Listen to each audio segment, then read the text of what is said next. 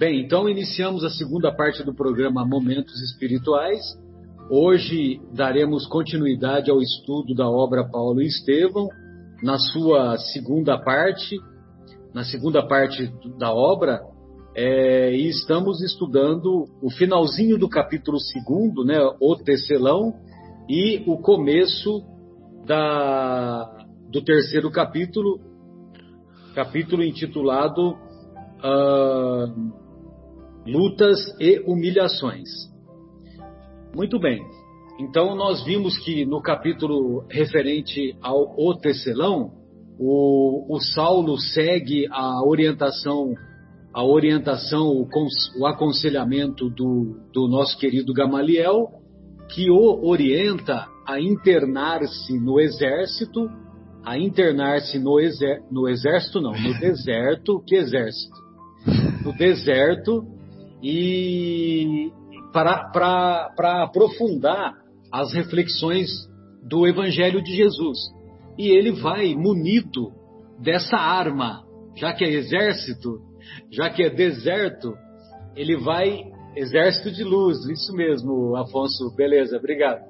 Então, já que ele se dirige ao deserto, ele vai munido dessa poderosa arma que é o Evangelho de Jesus, que é uma, uma verdadeira relíquia que ele recebera de presente é um documento histórico, né? Quisera eu ter esse documento, né? Em mãos, é, que certamente já deve ter se perdido, né? Com o tempo, e que é o Evangelho de Jesus que ele recebeu, é, transcrito pelo próprio Mateus, que ele recebeu do grande amigo e mestre Gamaliel. Então, o Gamaliel o aconselha a aprofundar essas observações, essas reflexões, vivenciando esse período lá no deserto, que mais tarde nós, nós vamos perceber que se constituíram de três longos, né? Três, de três anos consecutivos, né? Três longos anos consecutivos, é, que o Emmanuel vai nos revelar isso. E curiosamente, essa passagem lá na obra Atos dos Apóstolos não é essa, essa passagem do período que, que Saulo fica no deserto, ela não é mencionada. Ela não é mencionada. E, e aí, é, o Saulo então faz amizade com o casal que, que ele conheceu lá no oásis de Dan, o casal que depois tornar-se-iam amigos, amigos da eternidade, Áquila e Prisca o Áquila e a Prisca. E, e eles, ao longo do período, eles confabulavam sobre, sobre os ensinos de Jesus, né? Saulo, logo de imediato, percebe, logo no primeiro dia, percebe que a leitura que o casal fazia era referente aos ensinos de Jesus. Isso faz com que ele fique que, com que ele fique mais sereno nessa convivência e mais estimulado para poder levar a cabo esses estudos. E, uh, e ao longo do tempo em que ele foi se tornando cada vez mais habilidoso na tarefa do tear, na tarefa da tecelagem manual, ele é, também ia desenvolvendo a amizade com Áquila e a Prisca, a tal ponto que quando ambos adoeceram, ele, ele se tornou um verdadeiro cuidador de ambos, é, favorecendo a sua recuperação naquele período em que eles ficaram enfermos. E a, essa, essa convivência torna-se cada vez mais próxima, cada vez mais eles se sentem irmanados, não somente pela, pelo, não somente pelo, uh, pela afinidade com os ensinos de Jesus, como também pela afinidade que ambos, que trambos, né, em que os três vão se, em que os três vão se desenvolvendo. Pessoal, trambos é brincadeira da minha parte, hein? Não leve a mal. É, muito bem. Aí o nosso querido, o nosso querido Saulo chega num determinado momento, ele resolve fazer o comentário de que ele considerava que o, o responsável pela o responsável pelo fato de Áquila e Prisca estarem isolados no exército era era ele, Saulo. E então ele resolve ele resolve revelar a sua identidade. E, e, ele, e ele assim considera porque a, o, os, os, aquelas pessoas que foram seus malfeitores, que acabaram culminando com a morte do pai do, do Áquila, é, então aquela, a, aquela, aquelas pessoas, os malfeitores do Áquila e da Prisca, eles recebiam ordens e embora eles tivessem abusado das ordens de Saulo de Tarso, mas o Saulo considerava que ele, Saulo, é que era o grande responsável por ser o chefe daquela da administração daquela perseguição cruel que foi imposta aos seguidores da Igreja do Caminho. Muito bem. E o então nós vamos encontrar nesse período ah, o, o Saulo é, fazendo essa revelação de maneira comovida, de, uma, de maneira a sentir-se realmente arrependido dos seus malfeitos, quando, quando ele diz assim: é, e a mulher contemplavam-no com assombro não duvideis da minha palavra, continuou de olhos úmidos. Assumo a responsabilidade dos meus tristes feitos. Perdoem-me, porém, levando em conta a minha ignorância criminosa. A minha ignorância criminosa.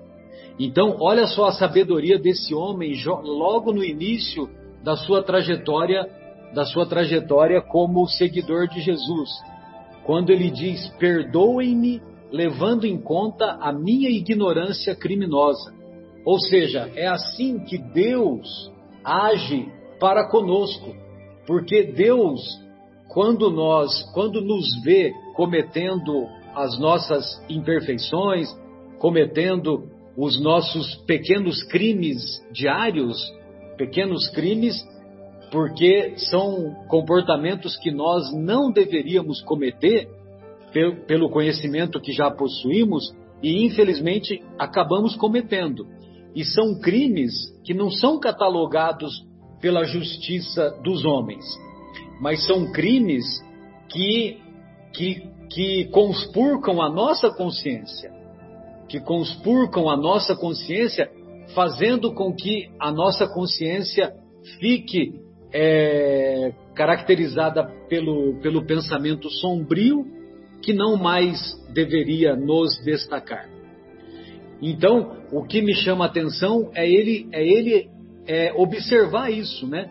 Que ele pedia perdão e pedia para que os amigos, para que esse casal levassem em conta a ignorância, o desconhecimento dos ensinos do que o mestre veio nos trazer que fez com que ele tomasse aquela atitude de, de perseguir de maneira cruel, de maneira devastadora, todos aqueles que não é, se afinizavam com os ensinos de Moisés e se afinizavam mais com os ensinos de Jesus.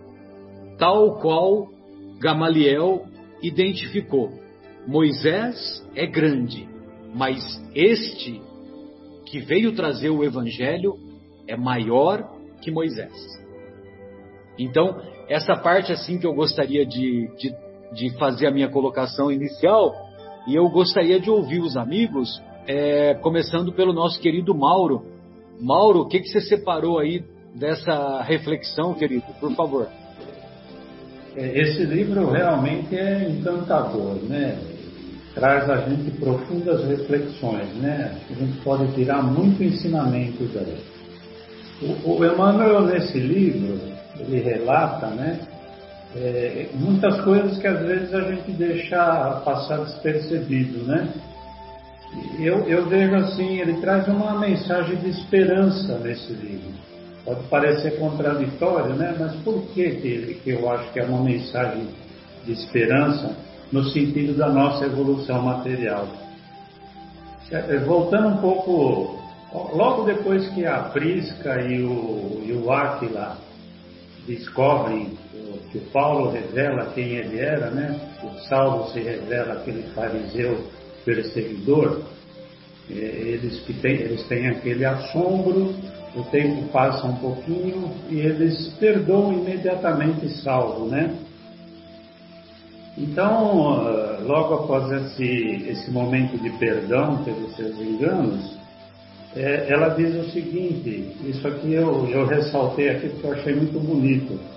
Ela, quando, quando Paulo se sente conspurcado, se sente é, muito. Agora me faltou a palavra, mas Paulo se sente muito constrangido por ter que revelar aquela verdade de quem ele era, né? A Prisca fala assim para ele: Não falemos mais no passado, comentemos o poder de Jesus que nos transforma por seu amor. E ela diz ainda assim: Se Jerusalém conhecesse a vitória do Mestre, renderia graças a Deus. No sentido que a transformação de Paulo era um exemplo para todo mundo, era uma esperança, porque nós cometemos tantos erros, né? E às vezes a gente fala assim, caramba, eu acho que a minha, a minha passagem por esse planeta está perdida. Fiz tanta coisa errada que não existe mais solução para o meu espírito, né? E, e Emmanuel nos mostra, através dessa história de Paulo, né? Que nós sempre temos a oportunidade de encontrar o Cristo no nosso coração, né? Então, é, independente da, da crença que cada um tem, da religião que professa, né? É, o Mestre nos mostra que nós temos a oportunidade de renascer. Nós temos a oportunidade de nos transformar em pessoas melhores. E é o que acontece com Saulo, né? A partir do momento que ele encontra Cristo, não só fisicamente, mas ele encontra Cristo no seu coração, ele resolve mudar. E ele se apoia num antigo mestre, né? E às vezes, que é Gamaliel, que lhe dá o caminho que ele deve perseguir, né? E muitas vezes a gente precisa se apoiar em alguém, precisa se apoiar em alguma palavra, né? Muitas vezes a gente está desesperançado de, de determinadas situações e a gente encontra uma alma caridosa que nos bota no trilho novamente, né? Por isso que acontece com Saulo, é, depois desse momento que ele se encontra com Cristo, que ele resolve se transformar, que, Emmanuel, que, que Gamaliel lhes dá alguns caminhos para ele seguir em frente, né? Então eu, eu vejo nesse finalzinho o fechamento dessa esperança que é a esperança na nossa renovação, né? Mas isso, isso depende única e exclusivamente de nós mesmos, né? Ninguém faz nada por nós no sentido da nossa transformação. Nós podemos ter alguém que nos abre o caminho, mas a partir daí nós é que temos que nos transformar. É tarefa nossa, né? Então é isso que Saulo faz. Ele resolve partir para uma empreitada sabendo que ele vai sofrer muito, né? Que aliás o próprio Cristo diz isso para ele, né? Que ele teria que enfrentar grandes dificuldades para provar o amor em Jesus, né? E aí eu me lembro também do, de uma frase do Chico, que é bem conhecida por nós espíritas, né? Que Chico diz assim: Ninguém pode voltar atrás e fazer um novo começo, mas qualquer um pode recomeçar e fazer um novo fim.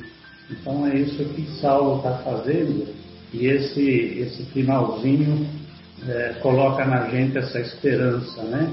Que apesar das nossas falhas, apesar dos nossos erros, que aliás são milenares, né? Nós temos sempre a oportunidade de nos melhorarmos. Então eu vejo nesse final é, desse capítulo essa esperança na nossa renovação, né? É o que, que Paulo começa a fazer daí para frente. Então, era, era essa a reflexão que eu gostaria de fazer no finalzinho desse capítulo. Beleza, Mauro, obrigado. Então, pessoal, é, lá na, no, no, Atos dos Apóstolos, né, referente a essa passagem, é, lá no capítulo 9, versículo 20, é, isso vai até capítulo 9, versículo 20. No capítulo 9, versículo 19, melhor dizendo, é, então está assim: ao tomar alimento, recuperou as forças permaneceu com os discípulos que estavam em Damasco por alguns dias.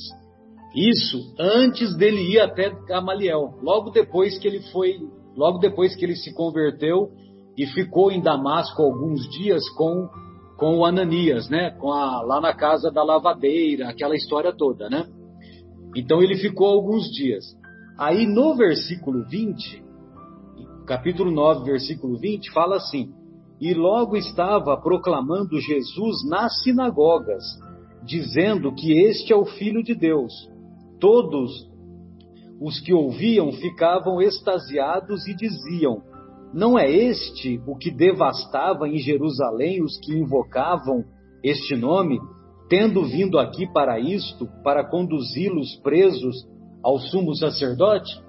Ou seja, então já tem um, um salto de três anos nesse versículo 9, 19, 9, 20. Só que, só que esse salto de três anos não é, lógico que não é colocado aqui no Atos dos Apóstolos, né? Muito bem. Ô Marcos, gostaria de ouvi-lo, querido. Fique à vontade. Oh, amigos, obrigado. Obrigado pela oportunidade aí, Marcelo. É, eu separei aqui algum, algumas passagens dessa dessa finalização desse capítulo, né? É, e gostaria aí de compartilhar com vocês. E, e, eu creio que essa, essa parte desse capítulo ela tem um pouco a ver com essa luta, claro, tem há pouco ano tudo a ver com essa luta interior que temos que travar, né? É, com, no, com, com, nós mesmos. E, e Paulo e Saulo está fazendo isso, né? E, e para vocês verem, né, para que a gente possa refletir, que luta árdua, né? Você ficar três anos meditando no deserto. três anos. Não é um final de semana qualquer, ah, eu vou lá fazer uma caminhada, sei lá o quê. Ficou três anos meditando no, no, no deserto que nada é por acaso, né? Ele fazer um claro retiro que... espiritual no fim de semana, né, Marcos? É, exatamente um retiro, né?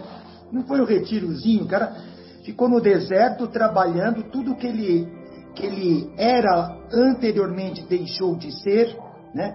De daquela toda aquela pomposidade que ele vivia, ele passou a viver de um trabalho simples, né? É, vivendo com as pessoas que ele perseguia.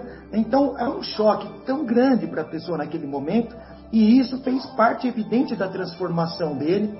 Né? Esse foi os tijolos da, da transformação de, de Saulo. Né? E eu gostaria de fazer um comentário, Marcelo. Você falou é, da, da, da, ignorância criminosa, né? que ele cita, que é interessante porque o Emmanuel ele, em algumas partes desse capítulo, ele fala assim, é, é, do passado culposo, né? Do passado culposo. E remete um pouco até às questões jurídicas de hoje, né? Que é aquela, a, a, aquela, aquela coisa do dolo e da culpa, né? Você, quando faz com dolo, você faz consciente, né? Enfim, e, e que tem o criminoso, o crime doloso e o crime culposo. O crime culposo é aquele que a pessoa comete sem ter a ciência de que ele está é, fazendo aquilo ou, ou, ou, não tinha realmente a, a, a ciência dos, dos, atos e o que quais as consequências. Então, é, isso também gostaria de fazer esse comentário que Emmanuel cita isso, o passado culposo né, de, de Saulo. E, e aí a gente vê Saulo, então, né, é, vivendo com esses que ele martirizou. Né? E eu separei aqui uma frase que diz assim, ó, os grandes, eu, eu, vocês me desculpem, porque como eu não participei do programa passado, pode ser que isso já tenha sido comentado, mas eu, eu separei para ler para vocês. Os grandes sentimentos nunca povoam a alma de uma só vez, em sua beleza integral. E aí na sequência está assim: ó, a criatura envenenada no mal. Ah, desculpa, é isso. A criatura envenenada no mal é qual recipiente de vinagre que necessita ser esvaziado pouco a pouco. Né? E três anos, talvez para o Saulo tenha sido esse tempo, né? Que ele precisou para depurar tudo isso, todo aquele sentimento que ele tinha, é, tudo aquilo que ele tinha dentro do coração que precisava ser totalmente esvaziado.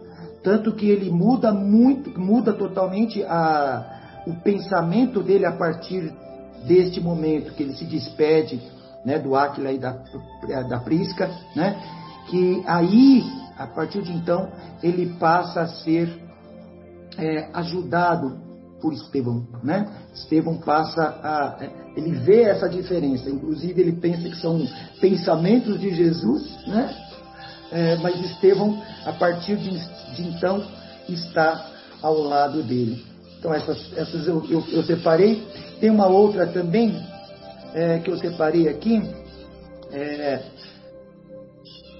ele diz assim: ó, é, era indispensável voltar atrás e, e transpor abismos. As desilusões da sinagoga de Damasco, o reconforto junto dos irmãos humildes sob a direção de Ananias, a falta de recursos, tudo isso era necessário para ele. A falta de recursos financeiros, os, os conselhos austeros de Gamaliel, o anonimato, a solidão, o, o abandono dos entes mais caros, o tear, para ele foi importante, né? a penúria né? é, do conforto, que ele não tinha mais, né? a meditação diária das ilusões da vida. Olha só que despojamento de tudo que era, né? Ele se despojou do que era anteriormente e precisava passar por isso para se tornar agora nós vamos ver para frente o Paulo, né? Ele ainda ainda estava, ele ainda era o Saulo. Olha, depois ele estava se limpando, ele estava se limpando do que outrora ele era para se transformar nessa figura né, é, importantíssima do cristianismo, né, é, de um discípulo é, que tanto fez para o cristianismo. Se não fosse ele, não teria chegado todos esses conhecimentos sobre o Cristo àqueles que não conheciam mesmo, realmente tinha é, o desconhecimento da obra linda de Jesus. Né? É, e aí, para concluir aqui, é, a, assim, a transformação do Saulo, a gente vê pelo, pelo, pela, o encontro dele com, Pris, com, com Aquila e Prisca, né? É, a transformação dele, da pessoa dele, claro que ele estava em transformação, mas ele já era outra, já, já estava mudando, ela passa a ser para Aquila e para Prisca mais uma prova uma prova da misericórdia de Jesus. Se eles, é claro que eles não tinham essa dúvida, mas para eles foi mais uma lição de que Jesus realmente havia transformado aquele que ninguém pensava, acho que todos pensavam que qualquer um poderia se converter, menos ele. Né? E o pessoal aí viu, falou, poxa, Jesus realmente agiu aqui. Né? Que se essa pessoa se transformou, é porque Jesus realmente é, é, está presente. Né? Então é isso. Depois acho que nós vamos entrar para outro capítulo, mas aí depois a gente de um pouco das lutas e humilhações, mas a gente pode fazer os comentários também, se for necessário, se for deixar para a semana que vem. Mas era isso, assim, pelo menos os, as, os comentários que eu tinha que fazer desse finalzinho desse é, capítulo do, do, do, do tecelão, né? Do teatro. Tá bom? Beleza, maravilha. Ô Fábio, faça aí o casamento para nós do não não vim trazer a paz, mas a espada e aquilo que você separou aí para nós em relação ao Paulo e Estevão. Então, tem um parágrafo o Emmanuel diz assim: o ex-rabino modificara o próprio aspecto em contato com as forças agressivas da natureza, a epiderme queimada pelo sol, a barba crescida, as mãos afeitas ao trato dos livros tornaram-se calo calosas e rudes, a solidão, né, as disciplinas austeras, o tear laborioso, tá, tá, tá, tá, tá, tá, tá, tá, tudo isso, tudo isso resultaram nos olhos calmos e profundos, atestando novos valores do espírito. Aí vem, aí ele fala assim, ó, entendera finalmente aquela paz desconhecida que Jesus desejara aos discípulos. Então parece uma contradição muito grande, né? E que ele Porque tanto essa... admirava na, no contato que ele teve com o Estevão, com Isso. os demais apóstolos. Né? É. E aqui, Emmanuel está mostrando que a paz adveio da luta. Né? Qual luta? Inclemência do deserto, né? o sol queimando a pele, né? é, o tear pesado, né? a solidão, ou seja, toda essa que, que o Bruno falou lá no começo, né? É, do, como comentando o livro que ele leu, é do Pastorini, né? Que essa espada é para dentro, é uma, né? Ela está machucando o homem velho, né? Ferindo o homem velho para que nasça o homem novo. Então, depois de tudo isso, ele entendeu finalmente a paz desconhecida que Jesus desejava aos discípulos. Né? Então é uma espada que traz paz. E eu aprendi com o miudinho que às vezes a gente fala assim para os nossos filhos: sai daqui, moleque, me deixa em paz.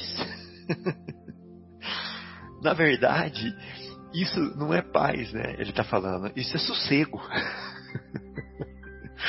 A paz do Cristo não tem nada a ver com sossego, porque sossego Paulo de Tarso não estava tendo ali, né?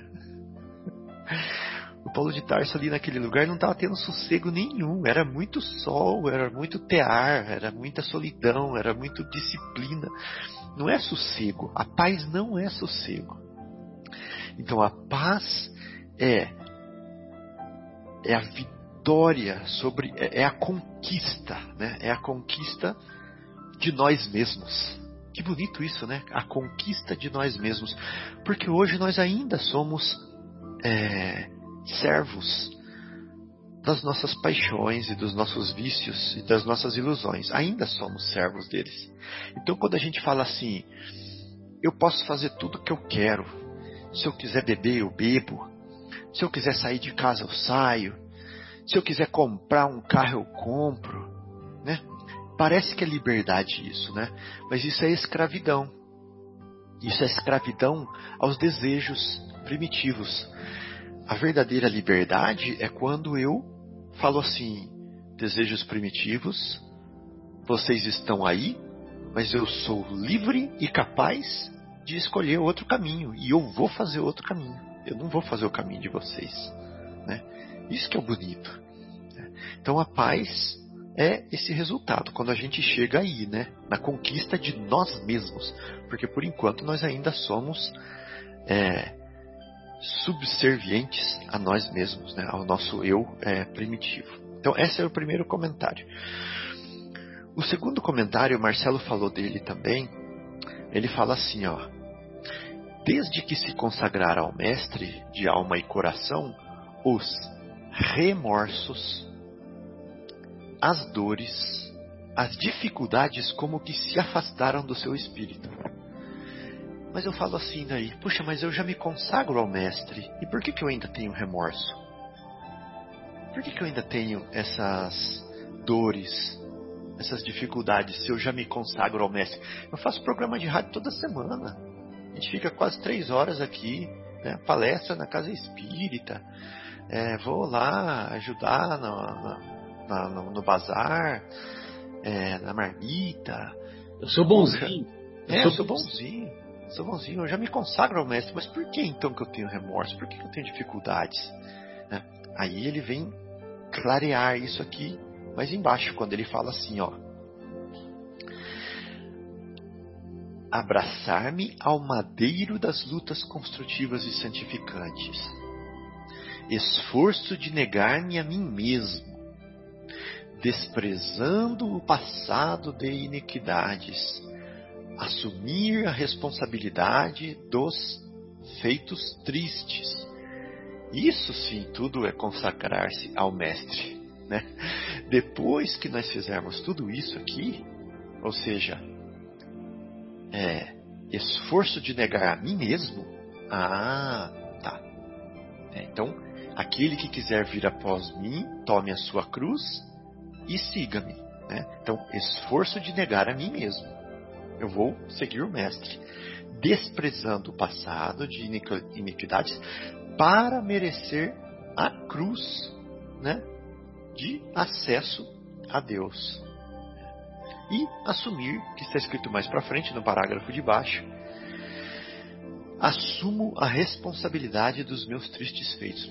Se nós não assumirmos a responsabilidade nossos tristes feitos, nós vamos ficar só dando chibatada em nós mesmos. Tá, tá, tá. Não, eu assumo a responsabilidade. Agora eu vou corrigi-los. Então achei isso muito interessante. E a última coisa que eu queria comentar é a seguinte: senti a necessidade de expandir sentimentos afetuosos.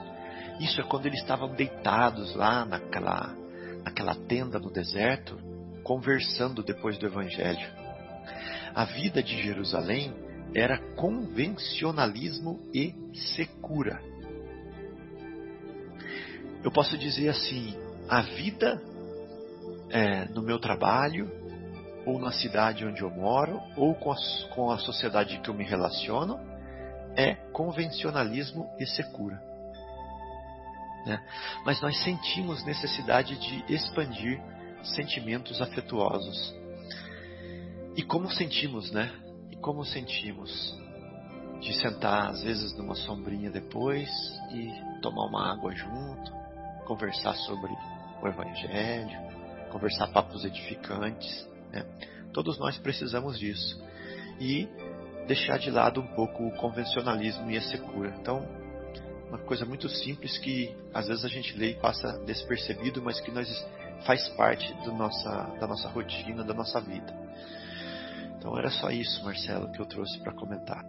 É bem lembrado, né? O, mas da, da nossa parte, fique tranquilo que não há convencionalismo e muito menos secura. Secura.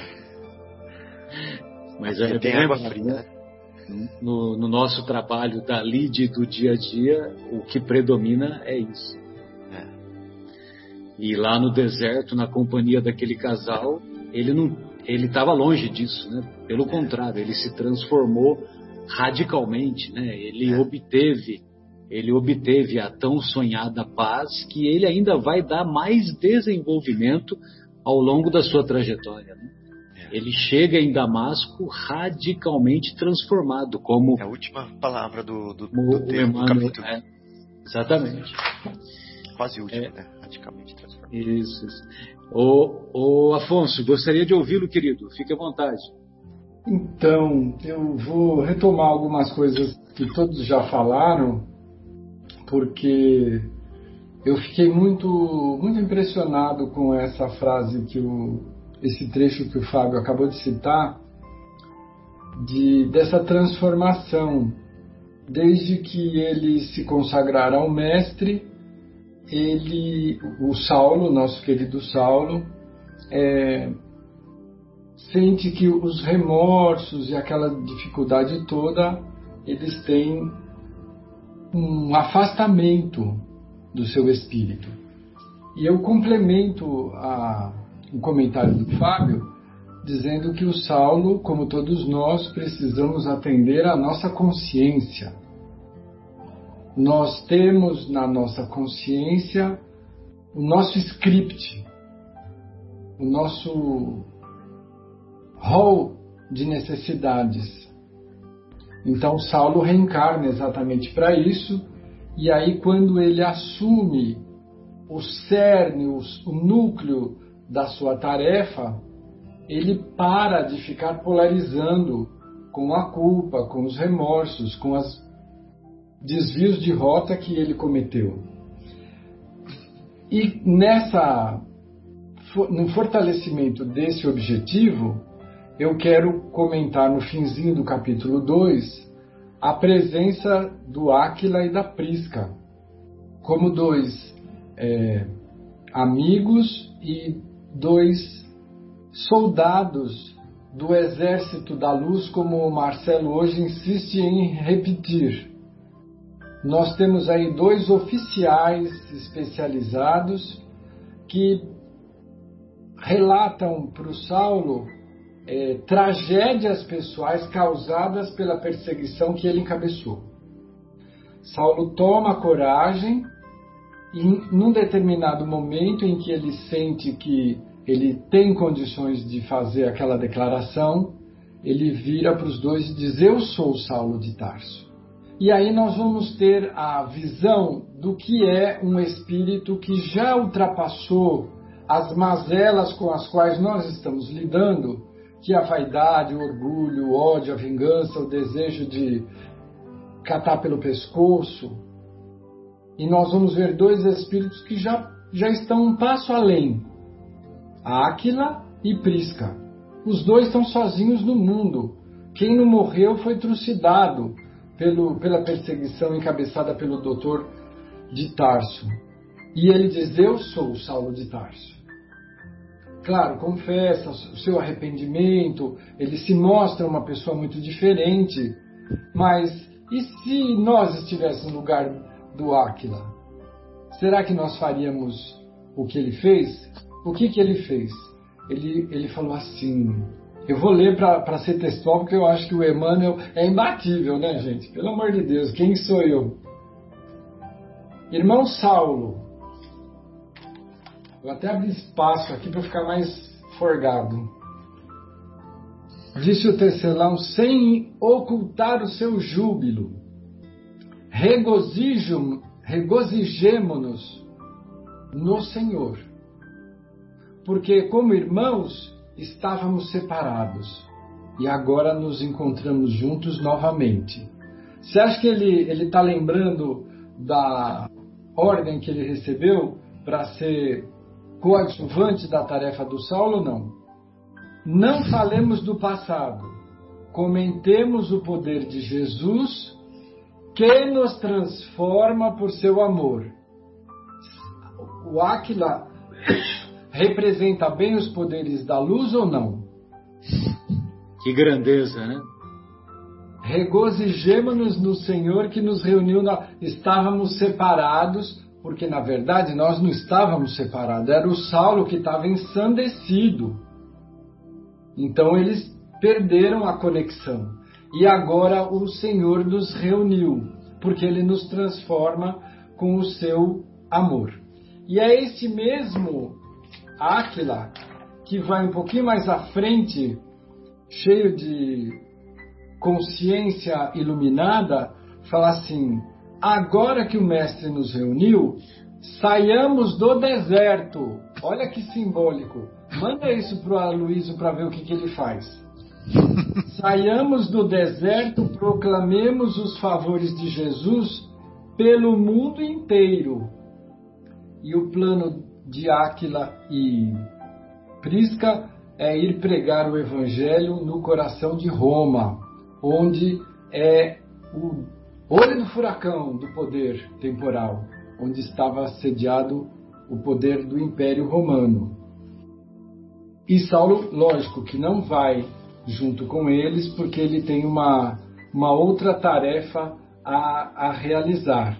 Ele primeiro retorna a, a Damasco e dali ele se dirige de volta para é, Jerusalém, passando pelos pelas paisagens inesquecíveis onde o Mestre Jesus andou e pregou. Mas eu, eu, eu não sei não, se. Mas antes de, chegar, antes de chegar em Jerusalém, ele para alguns dias em Damasco. É, isso mesmo. Isso, que, é, que, que inclusive tem aquele, aquela pregação que ele, de maneira destemida, vai fazer lá na sinagoga de Damasco novamente. Entendeu? Novamente. E essa, e essa nova pregação de Damasco foi, foi, Fábio, após, após os três anos que ficou no deserto. Entendeu? Essa nova pregação que ocorre, essa nova pregação que ocorre é quando ele volta, né? Quando ele volta do oásis de Dan. Mas, Marcelo, eu gostaria de, de me referir ao início do capítulo terceiro, porque a nossa proposta era comentar o finzinho do segundo e, o, e a entrada do Não, terceiro. Mas, mas, pode entrar, pode entrar. Então. Eu, eu até. Oi, Afonso. Oi, Afonso, desculpa. É, só para fazer um, um, um, comentário aqui, que a, o Prisca, a Áquila e o Prisca convidam Não, ele... Não, é o contrário, é o contrário, Marcos. É o Áquila e a Prisca. Ah, desculpa. É o Áquila e a Prisca, exato. Convidam ele a ir para Roma também. Isso, né? isso. E, é, e aí ele fala, é, julgo que Jesus desejará ver-me antes de tudo, inteiramente reconciliado com quantos ofendi em Jerusalém. É, ou seja, assim, não basta apenas se arrepender, você tem que é, se reconciliar né, com, a, com quem você é, maltratou é, e ofendeu. Então ele fala que não, não irá para Roma, ele pensa nisso, inclusive um pouco antes ele fala que irá para Roma em algum momento no futuro, né, é, é, anunciar Cristo aos irmãos da velha lei. E aí o Áquila e a Prisca convidam ele, ele diz que que primeiramente vai se reconciliar com quantos eu ofendi. Obrigado aí, desculpa em, em, em entrar. Pois não, Afonso, fica à vontade. Muito bem, então, retomando a, o comentário do finzinho do, do capítulo 2, é, nós vamos ter, com o comentário do, do Fábio, um, um Saulo muito diferente em aparência e em uh, material interior. Né? Há muito do, do que ele permaneceu nesses três anos de deserto, de convivência com o casal, com as reflexões diárias dos ensinos de Jesus, ele conseguiu é, educar uma parte importante da sombra que ele trazia e que impossibilitava de cumprir a sua tarefa reencarnatória, que era a divulgação do Evangelho de Jesus. Então ele, ele ficou muito diferente por dentro, mas para combinar com essa mudança, ele também estabeleceu uma grande mudança exterior que condizia mais com a sua nova tarefa. A sua nova tarefa era completamente desataviada de facilidades.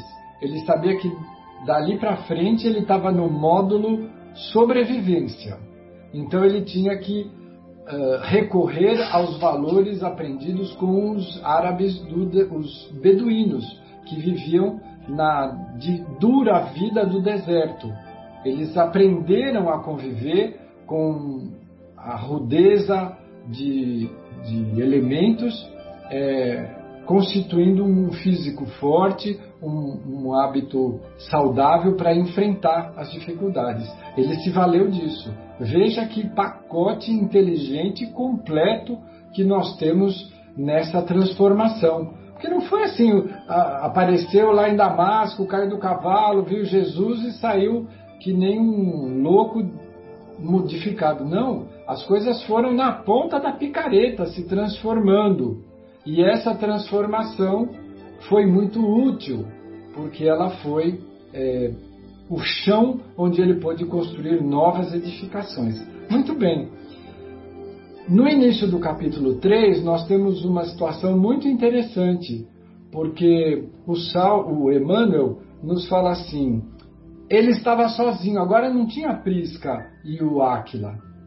Ele se dirigiu a, a Damasco sozinho. E aí nessa caminhada, o que ele começou a notar era um diálogo muito rico interior.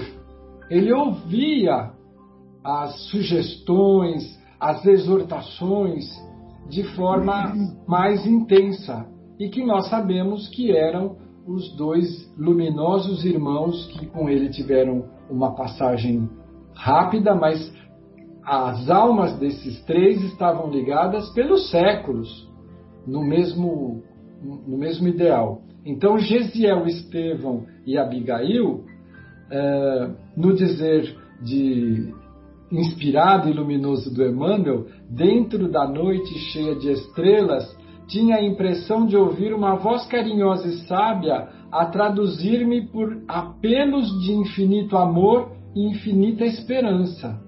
Ai que lindo! Naquela solidão, sem saber como é que ia ser a retomada, ele ouvia os dois nos na acústica da alma, que falavam para ele: tem coragem, nós estamos cheios de trabalho, vamos fazer, vamos realizar, esse é o caminho, você agora está é, numa proposta para passar pela porta estreita. Ele não ouvia isso fisicamente, mas a sua alma se reconfortava. Ele estava num processo de é, revigoramento espiritual para o início de uma tarefa muito complicada. E o Emmanuel nos fala que esta convivência, essa inspiração, esse acompanhamento, essa mentoria do Estevão e da Abigail duraria a tarefa de Saulo, 30 anos. Uma, uma assessoria muito parecida com a do Emmanuel com o Chico, não é isso, amigos? Uma assessoria que estava ali a par e passo, construindo juntos dos dois planos da vida um, um, um novo amanhã, com muitos recursos.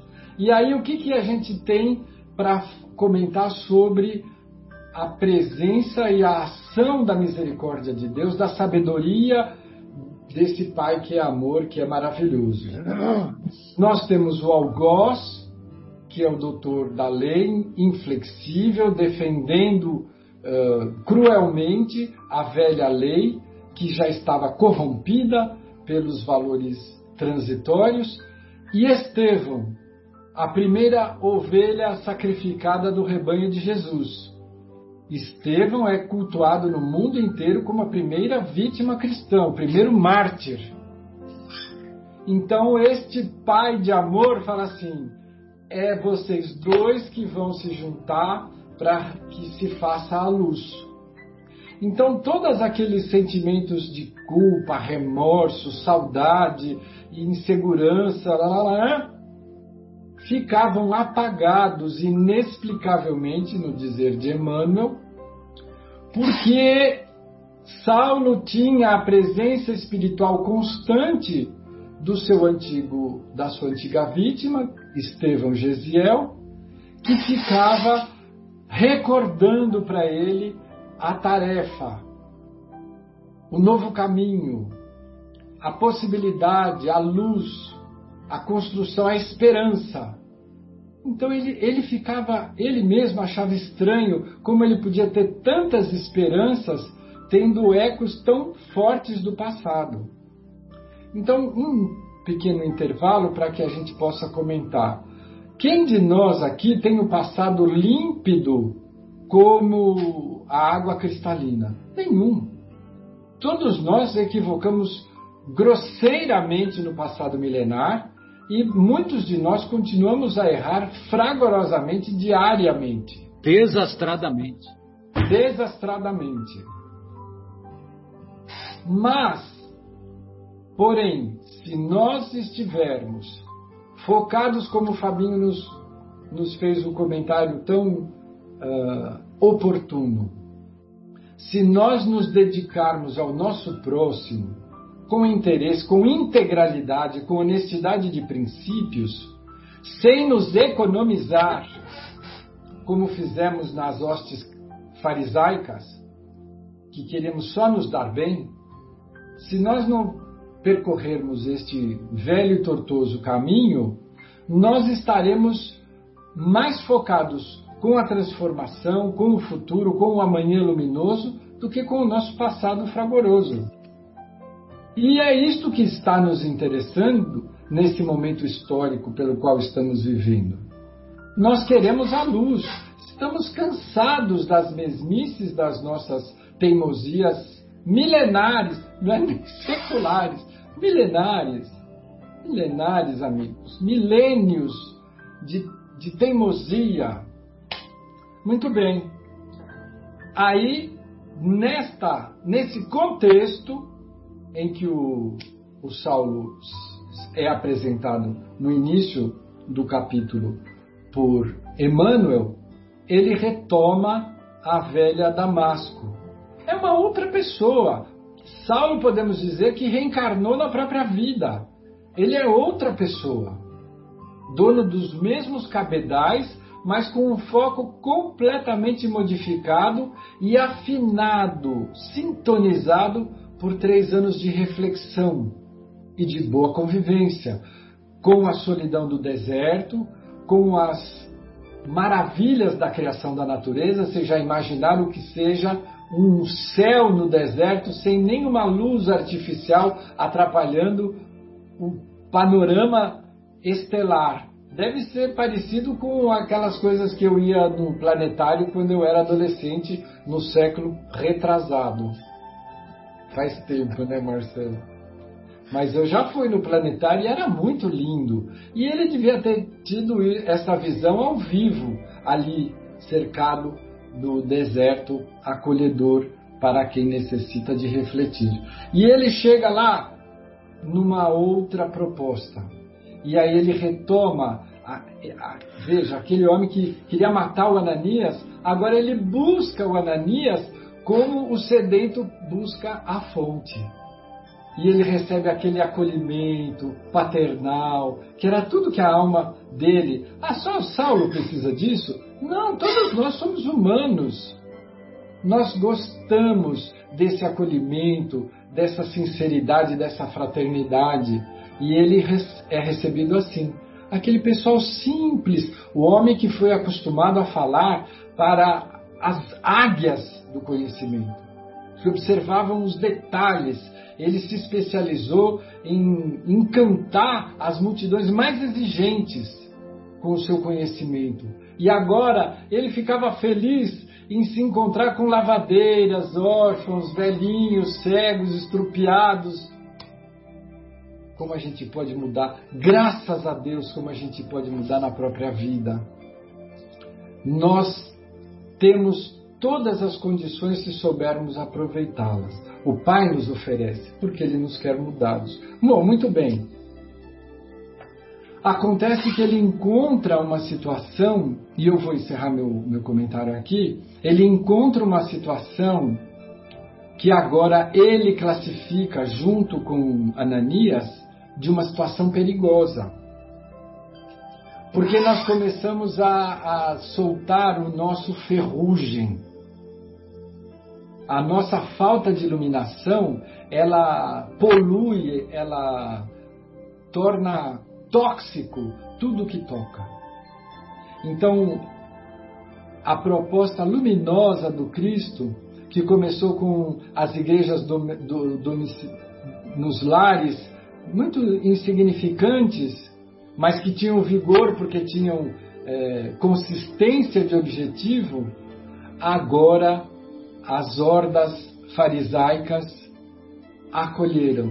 Então, olha, você pode seguir o Cristo desde que você não esqueça os seguidores de Moisés, as normas, os procedimentos, os exteriorismos. Então você tem que ser circuncidado, você tem que lavar as mãos antes, você e todas aquelas é, acessórios desnecessários que nós criamos, começou o ferrugem a dominar as comunidades. E o Saulo percebe isso, porque ele ficou três anos fora. Quando ele volta, ele já encontra esta situação que ele classifica como perigosa. E aí ele meio que se motiva. Ele falou: não, a minha tarefa precisa acontecer, porque eu preciso alertar para esse processo. E ele tinha condição porque ele era dos dois mundos.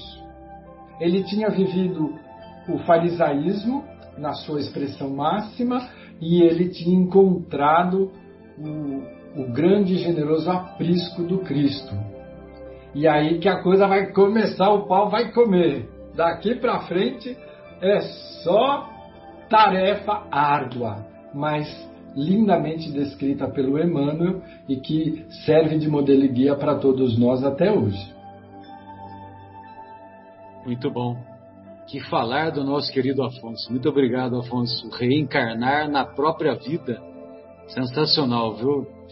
A transformação de dele foi tamanha que realmente ele, nós podemos dizer que ele reencarnou na própria vida.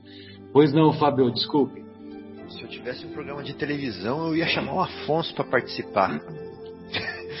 eu gostei do aprisco do mestre e aprisca do Áquila. Aprisco do Cristo, ele diz. Não, aprisco do Cristo e aprisca do Áquila. Exatamente. Quando nós nos aproximamos do Cristo, nós não sentimos dor, nós nos sentimos fortalecidos, nós nos sentimos navegando em águas serenas e tranquilas. Quando nós dele nos afastamos, aí as coisas se complicam, né? Vamos dizer assim. Bem, amigos, se, se alguém tiver mais alguma consideração, é, fiquem à vontade, senão nós vamos nos despedir é, dando continuidade a esse capítulo, não à toa, se não é o mais longo, é um dos mais longos da obra Paulo e Estevão, porque é, da, mesmo, da mesma maneira que na obra O Evangelho segundo o Espiritismo, excetuando o capítulo 28 das preces e coletânea de preces espíritas, o maior capítulo é Bem-aventurados os aflitos. Aflitos é igual a lutas e humilhações, né? Então, muito obrigado aí pelo, pela, pela gentileza dos estimados ouvintes e desejamos que essas considerações, essas reflexões sejam úteis a tantos corações que nos ouvem e que nos ouvirão em qualquer tempo. Uma vez que o evangelho ele é válido para qualquer tempo, local e situação em que nos encontremos. Um grande abraço a todos.